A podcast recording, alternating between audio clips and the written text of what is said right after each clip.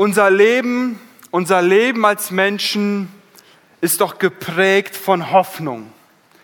Es kam in der, in der Einleitung von Benny vor, es kam in den äh, Zeugnissen von den Menschen vor, Hoffnung begleitet uns doch jeden Tag. Wir haben heute Menschen hier, die sind aus der Ukraine geflohen mit der Hoffnung auf Sicherheit. Wir erleben Corona, eine Pandemie, es gibt Einschränkungen. Und was trägt uns dadurch die Hoffnung, dass wir Gottesdienst wieder so feiern wie heute? Normalität. Mein Sohn hat aktuell eine Mandelentzündung. Er ist krank, 40 Fieber. Und gestern hat der Arzt ihm Antibiotika verschrieben. Und unsere Hoffnung war, hoffentlich schlägt das Antibiotika schnell an. Hoffnung. Meine Frau ist auch etwas angeschlagen. Das, was ich jetzt erzähle, ich habe sie gefragt, ob ich darf. Sie hat sich jetzt gestern nach ein paar Tagen Krankheit im Spiegel angeguckt und sagt, Schatz, ich glaube, ich bin gealtert. Wo nimmt man dann die Hoffnung her? Bei der Tochter. Und sie sagt zu meiner Tochter, die ist vier, Tabea, bin ich gealtert? Und sie guckt sie an und sagt, nee, du guckst nur so. Kinder haben doch recht. Irgendwo nehmen wir uns doch Hoffnung. Wir suchen überall Hoffnung. Die Hoffnung für die Zukunft. Die Frage ist, gibt es den Moment, wo es die Hoffnung nicht mehr gibt? Es gibt den Spruch, die Hoffnung stirbt zuletzt. Es gibt Situationen, in der wir keinen Ausweg wissen, wo wir nicht wissen, was soll ich tun, wie sieht die Zukunft aus. Und da entsteht dann dieser Spruch, wo man sagt, keine Ahnung wie, aber ich hoffe, es wird besser. Die Hoffnung stirbt zuletzt. Aber irgendwann stirbt die Hoffnung. Irgendwann ist doch auch der letzte Funken Hoffnung weg. Und ihr habt euch vielleicht gefragt, was macht diese Deko hier? Warum Gräber an Ostern, Auferstehung? Endet dort nicht jegliche Hoffnung? Ist dort nicht alles vorbei? Die Hoffnung stirbt doch spätestens am Grab. Oder vielleicht nicht?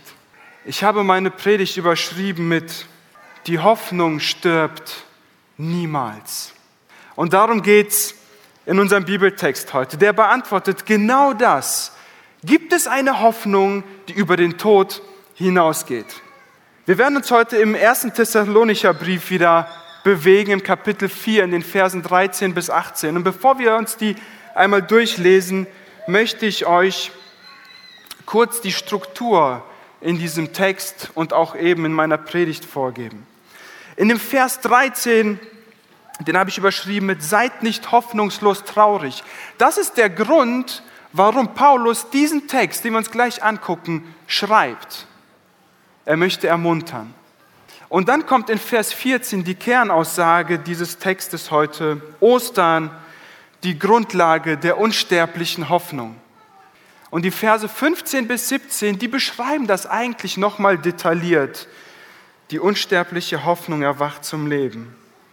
Und dann beendet Paulus diesen Text mit Vers 18, mit einer Aufforderung, tröstet einander mit diesen Worten. Aber lasst uns den Text einmal lesen. Wenn ihr eine Bibel dabei habt, die App, dürft ihr gerne aufschlagen. 1. Thessalonicher Kapitel 4, die Verse 13 bis 18. Ich will euch aber, Brüder, nicht in Unwissenheit lassen über die Entschlafenen, damit ihr nicht traurig seid, wie die anderen, die keine Hoffnung haben.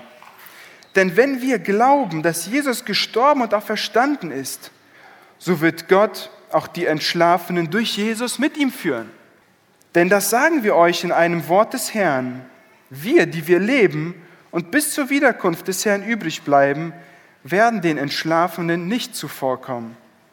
Denn der Herr selbst wird, wenn der Befehl ergeht und die Stimme des Erzengels und die Posaune Gottes erschallt, vom Himmel herabkommen. Und die Toten in Christus werden zuerst auferstehen.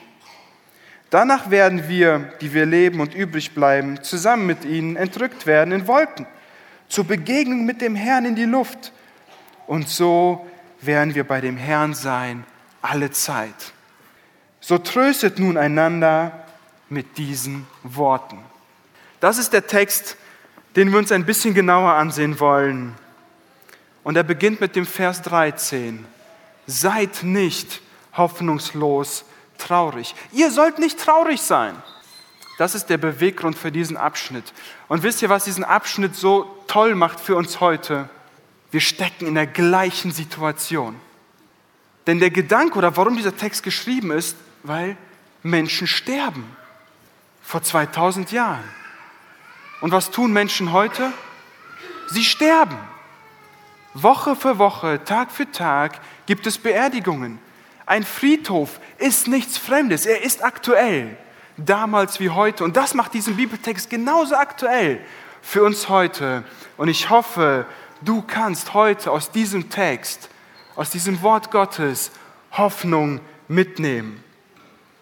Und damit sie nicht hoffnungslos traurig sind, sagte, ich gebe euch Informationen. Ich gebe euch Infos mit die euch helfen sollen.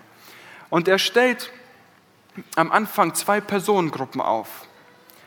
Er sagt, zum einen gibt es die Menschen, an die er schreibt, die Gemeinde Thessalonich. Es sind Christen. Und er sagt, ihr sollt nicht so traurig sein wie die anderen, die keine Hoffnung haben. Auf der anderen Seite gibt es andere Menschen, die ohne Hoffnung sind. Und damit meint Paulus die Menschen, die nicht an Jesus glauben die nicht an die Auferstehung glauben, die nicht in einer Beziehung mit Jesus leben, für sie die Auferstehung vielleicht Theorie ist, vielleicht ein gutes Wissen und vielleicht auch eine absolute Ablehnung. Und für die der Spruch gilt, die Hoffnung stirbt zuletzt. Wenn alles schlecht läuft, klammern wir uns an Hoffnung. Aber irgendwann, spätestens am Grab, ist alles, was irdische Hoffnung ist, alles, woran wir uns klammern, es stirbt. Und Menschen, die die Auferstehung nicht kennen, nicht daran glauben, sie sind in Sterbefällen traurig, ohne Hoffnung, weil es danach doch keine Hoffnung mehr gibt. Theokrit, ein antiker griechischer Dichter, hat Folgendes gesagt. Die Hoffnungen sind für die Lebenden, die Toten sind ohne Hoffnung. Das ist die eine Seite.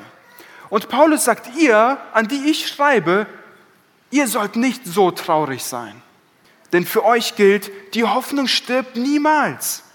Für Menschen, die an Jesus glauben, gibt es eine Hoffnung, die über den Tod hinausgibt. Wenn Paulus hier diese andere Gruppe an Menschen meint, dann meint er Menschen, die an die Auferstehung glauben, an den Tod, die wissen, Jesus starb am Kreuz für meine Schuld und er hat mir vergeben die eine lebendige Beziehung zu Jesus leben, sagen, Jesus, wenn du das getan hast, dann folge ich dir nach. Das sind die Menschen, an die dieser Brief und an dieser Text geschrieben ist. Die unsterbliche Hoffnung ist ein Merkmal von Christen. Und wir werden gleich sehen, warum. Eine Sache, die wir hier nicht falsch verstehen dürfen, ist, Paulus sagt hier nicht, Christen sollen nie traurig sein. Nein. Ihm ist bewusst, dass Christen trauern. Gerade in Sterbefällen, wenn sie Verlust erleben, trauern wir. Aber Christen trauern hoffnungsvoll und nicht hoffnungslos. Und er erklärt uns, wieso das so ist. Der andere Begriff, den wir vielleicht am Anfang erklären müssen, sind die Entschlafenen, die er hier nennt. Immer wieder lesen wir von den Entschlafenen in diesem Text. In der Antike hat man den Tod als Beschönigung genommen oder man hat den Tod beschönigt, indem man Schlaf verwendet hat. Man hat nicht gesagt, die Toten, was sich einfach so hart und deprimierend anhört, sondern man hat gesagt, die Entschlafenen. Es ist so das Bild, das man kennt. Jeden Tag gehen wir schlafen. Es ist irgendwie gewisserweise normal. Das Schöne ist für die Christen, die mit diesem Wort aufgestanden oder aufgewachsen sind, für sie war auch die Auferstehung normal. Denn jeden Morgen wachen wir aus dem Schlaf auf. Manchmal sehen wir ja so aus, als wenn wir drei Tage tot waren. Aber wir kennen es. Morgens, wir sind schlafen und wir wachen auf. Und das ist das Bild. Und für die Christen wird es hier zur Hoffnung. Dieses Bild der Totenauferstehung ist nicht fremd. Es ist irgendwie Alltag. Für die Menschen, die an Jesus nicht geglaubt haben, war es ein Tod, aus dem es kein Erwachen gibt. Diese Entschlafenen die in diesem Text gemeint sind, sind Menschen, die an Jesus glauben und gestorben sind. Denn in Vers 16 nennt Paulus sie die Toten in Christus. Also es sind Menschen, die haben geglaubt, dass Jesus am Kreuz gestorben ist. Sie haben mit ihm gelebt. Und dann sind sie gestorben. Und jetzt fragen sich die Thessalonicher, was ist mit ihnen? Und dann kommt der Vers 14, diese geniale Grundaussage hier in diesem Text. Ostern, die Grundlage der unsterblichen Hoffnung. Vers 14 heißt es, denn wenn wir glauben, dass Jesus gestorben und auferstanden ist, so wird Gott auch die Entschlafenen durch Jesus mit ihm führen. Dieser Vers ist die Kernaussage in diesem Text und er wird gleich ein wenig neuer, näher beschrieben. Aber Jesu Tod und Auferstehung ist die Grundlage der hoffnungsvollen Nachricht. Wisst ihr, was an Karfreitag passiert ist? An dem echten Karfreitag, an diesem einen Karfreitag, an dem Jesus Christus wirklich am Kreuz hing. Die Hoffnung der Menschen ist gestorben. Die Hoffnung der Menschen ist gestorben. Nicht nur der Jünger damals, nein, dieses Kreuz, dieser Jesus, der Messias, war die Hoffnung der Menschheit für uns heute, für die Toten und er starb am Kreuz. Jegliche Hoffnung dahin. Dieser eine Karfreitag war ein dramatischer Tag für die ganze Welt. Und umso mehr darf ich heute Schritte nach rechts gehen und sagen, das Grab ist leer. Jesus Christus ist auferstanden und plötzlich wird diese Hoffnung, die am Kreuz gestorben ist, sie wird lebendig. Sie lebt. Hier entsteht etwas, was der ganzen Menschheit Hoffnung verschafft, für immer. Wir feiern Karfreitag nicht mehr so wie die Menschen damals, weil wir wissen, Jesus Christus ist auferstanden. Und ihr Lieben, das ist die Grundlage für das, was ich euch heute sagen werde. Das ist die Grundlage für das, was uns der Text sagt. Ohne das Kreuz und das Grab würden wir hier nicht sitzen und von Hoffnung reden. Denn dann würde es wirklich keine geben, die über den Tod hinausgeht. Aber es gibt sie. An Ostersonntag erwacht die Hoffnung zum Leben. Und wisst ihr, wenn wir das wissen, dann wissen wir auch, wieso Jesus gesagt hat in Johannes 14, Vers 19, weil ich lebe, werdet ihr auch leben. Plötzlich werden Dinge plausibel. Für uns heute, wir kennen den gesamten Zusammenhang. Für die Menschen damals werden plötzlich Dinge, da verknüpfen sich plötzlich Synapsen über Dinge, die sie nicht verstanden haben, weil er lebt. Das ist das Evangelium, diese frohe Botschaft. Jesus starb und Jesus ist auferstanden. Aber ich möchte, damit wir diesen Text einordnen und verstehen können, das Evangelium ein bisschen weiter ausrollen. Die Geschichte von Jesus ist ja viel größer als nur das Kreuz und das Grab. Ich möchte da beginnen, dass Jesus Gott ist und er sich, bevor die Erde geschaffen wurde, im Himmel befunden hat bei seinem Vater. Und dann kommt Weihnachten, das tolle Fest. Was passiert an Weihnachten? Gott wird Mensch. Jesus Christus, der Sohn Gottes, kommt auf diese Erde. Und er lebt hier circa 30 Jahre. Und nach circa 30 Jahren beginnt er zu wirken. Er tut Wunder und er lässt die Menschen wissen, ich bin der Messias, ich bin der Sohn Gottes. Ich bin hier, um euch zu retten. Dreieinhalb Jahre tun sich die Menschen das an, bis sie sagen, weg mit dir. Sie kreuzigen ihn. Karfreitag haben wir vorgestern gefeiert. Jesus Christus, der Sohn Gottes, stirbt am Kreuz, unschuldig für die Schuld der Welt. Und nach drei Tagen steht er wieder auf. Hey, ihr Lieben, das ist die Botschaft von heute. Es gibt nichts Besseres. Aber wir dürfen hier nicht stehen bleiben. Wir tun es oft. Wir sagen, ja, Jesus lebt und dann sind wir fertig. Nein, Benny hat es vorhin schon kurz anklingen lassen. Da gibt es doch noch Christi Himmelfahrt. In 40 Tagen haben wir ein langes Wochenende. Warum? Weil Jesus nicht nur auferstanden ist, sondern er ist zum Vater aufgefahren. Diesen Tag, den, über den reden wir hin und wieder eben wegen dem langen Wochenende. Aber spätestens da hören wir meistens auf, wenn wir über Jesus reden. Aber es gibt noch mehr. Jesus kommt wieder. Jesus kommt wieder. Was bringt uns dieses Grab, wenn vor 2000 Jahren jemand auferstanden ist und wir nichts mehr von ihm haben?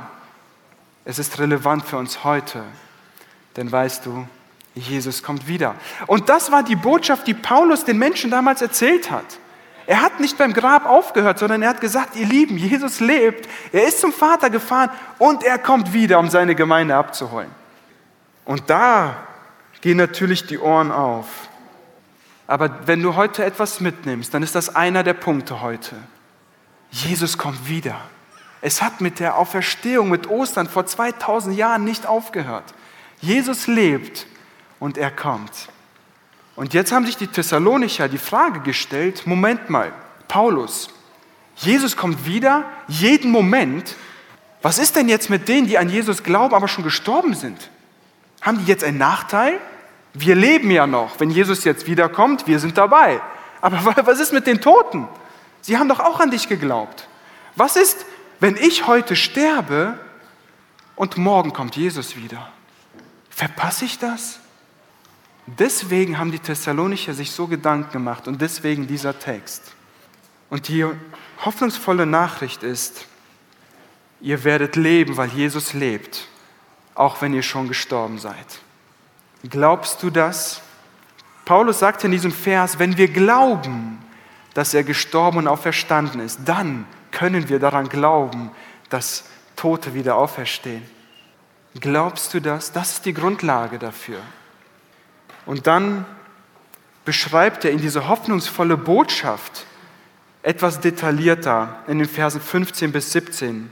Ich habe es überschrieben mit die unsterbliche Hoffnung, sie erwacht zum Leben. Und hier gibt es wieder zwei Personengruppen. Diesmal sind es nur Menschen, die an Jesus glauben. Und ihr teilt sie hier in Menschen, die an Jesus glauben und bereits gestorben sind und Menschen, die an Jesus glauben und noch leben. Und jetzt erzählt er ihnen, wie es sein wird, wenn Jesus wiederkommt. Er beginnt damit, dass er sagt, der Herr kommt vom Himmel herab. Wenn er hier von dem Herrn redet, redet er von Jesus. Und das ist toll. Wisst ihr, Jesus schickt keinen Engel hier auf diese Erde, wenn er wiederkommt. Es wird kein Stellvertreter geschickt. Nein, Jesus höchstpersönlich macht sich auf den Weg hier zu uns. In Johannes 14 hat Jesus gesagt, und wenn ich hingehe und euch die Städte bereite, so komme ich wieder und werde euch zu mir nehmen, damit auch ihr seid, wo ich bin. Und sicherlich stellt sich die große Frage, und vielleicht, vielleicht fragst du sie dich auch, wann wird das sein? Wann kommt Jesus wieder? Wir wissen es nicht. Wir kennen den Zeitpunkt nicht. Im nächsten Abschnitt, den wir uns ein anderes Mal anschauen, dann geht es darum, wie gehen wir damit um, dass wir es nicht wissen. Aber was wir festhalten können, ist, wir wissen nicht, wann Jesus wiederkommt. Die Menschen vor 2000 Jahren, die Thessalonicher, sie haben mit der Erwartung gelebt, jeden Tag kann er kommen. Und genauso dürfen wir in dieser Erwartung leben. Was wir wissen, und das erfahren wir aus dem ersten Korintherbrief, wenn ihr mehr über die Auferstehung wissen wollt, dann lest 1. Korinther Kapitel 15, ein langes Kapitel, wo viel darüber auch beschrieben wird. Und dort erfahren wir, es wird plötzlich und in einem Augenblick sein. Und dann schreibt Paulus hier, es wird der Befehl ergehen, ein Befehl, den Gott selbst gibt, denn nur er weiß, wann der Zeitpunkt ist. Und es wird die Stimme eines Erzengels erschallen, es wird die Posaune Gottes wird erschallen. Wenn ihr mich fragt, wie wird das sein, keine Ahnung, aber ich bin gespannt.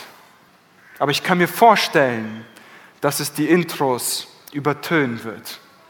Es muss gewaltig sein, wenn die Posaune Gottes erschallt. Es wird gewaltig. Das Kommen Jesu wird, ihr diskutiert, ob wir gleich noch mehr rausholen könnt, ne? Ich, wir sind gespannt. Das Kommen Jesu wird angekündigt. Da passiert etwas. Er kommt, der Herr kommt. Und dann, das Erste, was dann geschieht, und das ist diese hoffnungsvolle Botschaft für die Thessalonicher und für uns heute, die Toten in Christus, die Menschen, die an Jesus geglaubt haben und gestorben sind, sie werden auferstehen. Wisst ihr, was das heißt? Die Hoffnung hat am Grab kein Ende. Die Hoffnung stirbt nicht. Die Hoffnung auf der Grundlage von diesem Kreuz und auf der Grundlage von diesem Grab. Die Hoffnung stirbt nicht. Die Entschlafenen, also die Toten, bekommen einen neuen, unverweslichen Leib. Auch das finden wir in 1. Korinther. Dort heißt es, plötzlich in einem Augenblick zur Zeit der letzten Posaune, denn die Posaune wird erschallen und die Toten werden auferweckt werden, unverweslich. Wir bekommen einen Leib, der Ewigkeitscharakter hat, der nicht altert, der nicht krank wird. Diesen Leib bekommen die Toten, wenn sie auferstehen. Ich möchte euch in die römische Zeit mit reinnehmen, in die Zeit der ersten Christen. Ich hatte letztes Jahr eine tolle Möglichkeit, mit meiner Frau eine Studienreise nach Rom zu machen, auf die Spuren der ersten Christen. Und ich möchte euch mitnehmen in die Begräbniskultur, die die ersten Christen in Rom gelebt haben. In Rom war es üblich, dass die Menschen verbrannt wurden, nachdem sie gestorben sind. Und nun gab es Christen, die haben gesagt, Moment mal, wie verbrennen? Jesus kommt wieder, ich werde wieder auferstehen. Wir können doch unsere Toten nicht verbrennen. Die brauchen ihren Körper noch. Das geht nicht. Aber in Rom hat man gesagt, also begraben, so viel Platz, den kriegt ihr nicht. Und dann haben sie sich was überlegt und sie haben angefangen, ihre Toten unterirdisch in Gängen zu begraben. Und wir konnten uns so eine Grabstätte besuchen. Ich hoffe, ihr könnt es erkennen. Das ist ein Gang unterirdisch und links und rechts in diesen Kuhlen, dort wurden die Toten reingelegt. Dieses Grab, in dem wir gerade sind, hat eine Länge von 17 Kilometern unterirdisch. Und Rom besitzt insgesamt Gräber in einer Länge von 270 Kilometern. Diese Gräber haben keine Markierungen mit Namen, weil die Menschen gesagt haben, warum sollen wir den Namen markieren? Zum einen da unten, ihr könnt es euch vorstellen, wenn da überall Tote sind, dort ist sowieso keiner runtergegangen, außer denen, die sie beerdigt haben. Und zum anderen brauchen wir nicht, die werden sowieso wieder auferstehen. Und so ja, war es ihnen wichtig zu sagen, Jesus kommt wieder, wir werden auferstehen. Das war die Hoffnung, warum sie gesagt haben, wir verbrennen sie nicht, sondern wir legen sie in Gräber. Hier seht ihr noch so eine Grabkammer mit Kammern. Und ein Grab, das hat uns fasziniert. Das ist ein Kindergrab. Es war eine Ausbuchtung, ein Raum unterirdisch. Und dieser Raum wurde vorher gemalt. Diese Farbe ist echt, die ist 2000 Jahre alt. Und man hat, was ihr sehen könnt, vielleicht in, in der Mitte, das sind spielende Kinder. Da sitzen Vögel, Girlanden, geschmückt, Freude, Hoffnung in einem Grab, wo Kinder begraben wurden. Natürlich, es war ein Verlust und die Menschen haben getrauert. Aber sie wussten, es gibt eine Hoffnung, die uns aufleben lässt. Ihr Lieben, das ist nicht Vergangenheit. Das ist Realität, das ist heute. Es gibt Hoffnung. Und vielleicht habt ihr euch gefragt, warum steht hier auf den Kreuzen DEP? Ich möchte es lösen. Später kamen dann auch Gräber hinzu oder Särge, hier einer aus Stein. Und wenn wir genau hingucken, dann finden wir hier ein DEP. Das DEP war ein Kennzeichen für ein Grab eines Christen. Es steht für Deposit und das heißt zwischengelagert. Irgendwie komisch. Aber genau das war ihr Gedanke. Das Grab ist nur zwischengelagert. Das, das ist sowieso nicht ewig. Und dieses DEP hat es markiert. Voller Hoffnung haben die Menschen gelebt und genauso dürfen wir es heute auch tun. Und dann, wenn die Toten auferstanden sind, ist der nächste Schritt, dann werden die lebenden Christen und die Toten, die auferstanden sind, die werden entrückt werden. Entrückt heißt entrissen, um es wegzunehmen. Wir kennen der Bibelgeschichten von Henoch. Er wurde entrückt, er war plötzlich nicht mehr, er wurde entrissen und weggenommen. Oder von Philippus, ein Mann, der einem anderen das Evangelium erzählt und plötzlich entrissen wird. Plötzlich war er nicht mehr da, entrückt. Das wird geschehen mit den Toten, die auferstanden sind und mit denen, die am Leben sind. Und die, die am Leben sind, die werden verwandelt werden. Auch das in Korinther 15. Die Toten bekommen diesen unverweslichen Leib und wir werden auch verwandelt werden, wenn wir noch leben, wenn Jesus wiederkommt. Und in Wolken werden wir Jesus entgegengehen. In Wolken ist Jesus in den Himmel gefahren, in Wolken werden wir emporgehoben. Wenn wir hier Wolken lesen, dann dürfen wir uns nicht unsere Wolken vorstellen, wo wir ja froh sind, wolkenlos, ach was für ein schöner Tag. Wenn wir die Wolke nehmen, die in der Bibel bezeichnet wird, dann steht sie ganz oft für die Herrlichkeit Gottes, die hier umhüllt wird. Im Alten Testament, das Volk Israel zieht durch die Wüste und die Wolke geht ihnen vor. Die Stiftshütte dort, wo Gott war, wenn Gott in diese Stiftshütte kam, eine Wolke umhüllte sie. Wir werden mit der Herrlichkeit Gottes emporgehoben. Wir werden ihm entgegengehen. Wir werden ihm begegnen. Und dieses Begegnen, was Paulus hier beschreibt, ist ein einem Würdenträger begegnen. In der damaligen Zeit hat man diesen Griff genommen für, da kommt ein besonderer Mensch in die Stadt. Und dann sind die Wichtigen der Stadt sind hinausgegangen ihm entgegen, um das letzte Stück mit ihm zu gehen. Sie sind ihm begegnet. Und genau das werden wir tun. Und dann der Höhepunkt und das Ziel eines jeden Christen.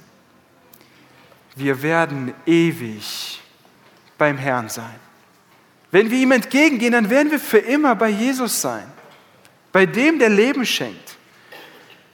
Es war der Wunsch von Paulus, als er gesagt hat, Christus ist mein Leben und Sterben ist mein Gewinn, weil er wusste, wenn ich sterbe, dann bin ich bei ihm. Es ist ein Gewinn für mich, bei meinem Herrn zu sein, dem ich nachfolge. Hoffnung. Das ist das, was dieser Text uns geben möchte. Und ich hoffe, dass du heute, wenn du hier bist, heute Hoffnung geschöpft hast. Dass in dir Hoffnung aufgekommen ist, weil du weißt, es gibt etwas, das ist stärker als alles, als jede Hoffnung, die du hier auf der Erde haben kannst.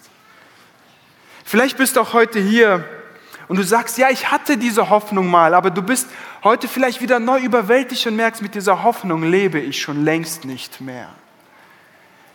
Dieses Leben, wo man sagt, Jesus lebt für mich in meinem Leben und wie wir die Menschen gehört haben, die hier sagen, es ist Alltag für mich, das habe ich nicht mehr. Dann hoffe ich, dass dieser Text dir heute wieder neu Hoffnung zuspricht und du dir sagst, hey, wenn das die Hoffnung ist, ich will wieder danach greifen. Ich möchte wieder mit Hoffnung leben. Denn du hast eine Hoffnung, die stirbt niemals. Und Paulus fordert hier auf, in Vers 18, tröstet einander mit der unsterblichen Hoffnung. Und das ist eine Aufforderung, liebe Christen, die gilt an jeden von euch. Das ist kein Auftrag an die Pastoren, auf einer Beerdigung zu trösten. Das ist ein Auftrag an jeden von uns, mit dieser Botschaft zu trösten. Wisst ihr, es gibt Menschen, die erzählen, wenn sie einen Sterbefall erlebt haben, dass ihnen plötzlich Menschen aus dem Weg gehen, dass Menschen nichts sagen und das bedrückt. Ihr Lieben, jeder Christ hat auf einer christlichen Beerdigung immer etwas Hoffnungsvolles zu sagen. Wenn wir Christen uns nicht einander trösten mit dieser Hoffnung, mit der wir leben, an die wir glauben, wer soll uns dann trösten? Und ich möchte euch ermutigen, es ist schwer, ich weiß das, aber tröstet einander mit nicht vielen Worten, aber mit hoffnungsvollen Worten. Lasst uns daran gedenken, an die Menschen, die jemanden verlieren. Aber lasst uns auch wissen, wenn ich einmal sterbe, dann darf ich das hoffnungsvoll tun, denn ich werde auferstehen mit dem Herrn. Und vielleicht bist du heute hier und du fragst dich, hey, du redest so viel über die Christen und die Christen die werden auferstehen und so weiter. Was ist denn mit den Menschen, die nicht glauben? Ich möchte den Aspekt nur kurz aufgreifen, aber kurz den einen Gedanken aufnehmen, den Paulus einfach hier nennt, den er im ersten Vers beschrieben hat, in Vers 13. Er hat geschrieben, ich schreibe das an euch, damit ihr nicht hoffnungslos traurig seid, so wie die anderen, wie die Menschen, die nicht an Jesus glauben, die diese Hoffnung eben nicht haben. Menschen, die Jesus nicht kennen, Menschen, die nicht an das Kreuz und auf die Auferstehung glauben. Was er, ihnen, was er hier sagt ist, sie haben keine unsterbliche Hoffnung. Dort stirbt die Hoffnung wirklich. Und sie werden zurückgelassen. In Matthäus 24 wird beschrieben, wie es ist, wenn Jesus wiederkommt. Und dort heißt es, dann werden zwei auf dem Feld sein. Der eine wird genommen und der andere wird zurückgelassen. Zwei werden auf der Mühle malen. Die eine wird genommen und die andere wird zurückgelassen. Menschen, die nicht an die Auferstehung glauben, für sie das nicht das Leben ist. Sie werden zurückgelassen. Und sie werden eine große Trennung erleben, ohne sich zu verabschieden. Denn die Christen werden von jetzt auf gleich nicht mehr da sein. Wisst ihr, meine Frau, nochmal eine Geschichte von ihr. Als sie Kind war, sie wusste das. Sie ist aufgewachsen, christlich. Sie hat als Kind schon an Jesus geglaubt und sie wusste, Jesus kommt wieder und er wird seine Gemeinde, seine Lieben, seine Menschen, die an den Glauben abholen. Und irgendwann kam sie nach Hause und klingelt und keiner macht auf. Und sie geht ums Haus, die Terrasse steht offen, aber keiner ist da. Und sie geht rein und sie ruft und sie sucht im Haus und es ist keiner da und das ist ungewöhnlich. Und sie geht in die Küche und das Essen steht auf dem Herd und es kocht. Und keiner ist da. Sie hat Angst gekriegt. Jesus war da. Zum Glück war er es nicht. Die Mutter war einfach hinten im Gemüsegarten und sie hat sie nicht gesehen. Aber das ist genau das, was passieren wird. Menschen werden nicht mehr da sein. Und diese Menschen werden die Ewigkeit nicht beim Herrn verbringen. Wenn Jesus wiederkommt, um seine Menschen abzuholen, die an ihn glauben, um für immer bei ihm zu sein, werden die Menschen, die nicht abgeholt werden, nicht bei ihm sein. Aber damit möchte ich nicht beenden. Das ist heute Hoffnung hier. Heute geht es um Hoffnung. Und die spreche ich auch dir zu, der du vielleicht hier bist und sagst, ich merke, ich gehöre eigentlich in die Kategorie, ich kann mit dem Kreuz und mit dem Grab nichts anfangen, ich glaube nicht daran. Ich möchte dir eine Geschichte von einem Missionar erzählen. Diesen Mann gibt es wirklich, ähm, ein Freund hat ihn persönlich getroffen. Er erzählt Folgendes. Mark war als junger Mann in Nürnberg beim amerikanischen Militär stationiert. Bei einem schweren Verkehrsunfall wurde er aus dem Fahrzeug geschleudert und erlitt massive körperliche Verletzungen. Während er blutend im Schnee lag, schrie er nur, Jesus, hilf mir und ich verspreche dir, dass ich dir nachfolgen werde. Dann wurde alles dunkel. Als der Krankenwagen kam, stellten sie seinen Tod fest und brachten ihn in die Leichenhalle nach Nürnberg. Einige Zeit später wachte Mark in einem schwarzen Sack in einer kalten, engen Kammer auf und rief um Hilfe. Die Mitarbeiter der Leichenhalle waren zu Tode erschrocken. Es war ein Schock für alle. Mark wurde operiert und man hat ihm gesagt, dass er nie wieder normal leben kann und reden wird. Niemals Kinder bekommen und nie wieder arbeiten wird. Mark hat heute sechs Kinder und ist seit über 30 Jahren Missionar. Den Unfall sieht man ihm nicht an. Seine Aussage, ich bin froh, dass ich in dem schwarzen Sack im kalten Keller aufgewacht bin und nicht an dem Ort, wo lodernde Flammen sind. Mark ist der erste lebende Mensch, dem ich begegnet bin, der einen Totenschein hat. Wisst ihr, dieser Mark hat hier etwas Gewaltiges erlebt. Aber dieser Mark, als er merkte, mein Leben geht zu Ende, wusste, ich sterbe gerade hoffnungslos. Jesus, bitte nicht. Wenn Mark heute stirbt, weiß er, ich sterbe hoffnungsvoll. Denn ich weiß, es gibt ein Leben danach und es wird bei ihm sein. Und mein Zuruf ist heute an dich. Folge Jesus nach. Wisst ihr, Jesus sagt selbst, ich bin die Auferstehung und das Leben. Wer an mich glaubt, wird leben, auch wenn er stirbt. Und jeder, der lebt und an mich glaubt, wird in Ewigkeit nicht sterben. Und dann fragt Jesus am Ende von diesen Sätzen, glaubst du das? Glaubst du das? Diese Frage gilt auch dir heute. Heute gibt es Hoffnung für dich. Und ich rufe dich heute zu dem offenen Grab. Ich rufe dich heute dahin, wo es Leben gibt.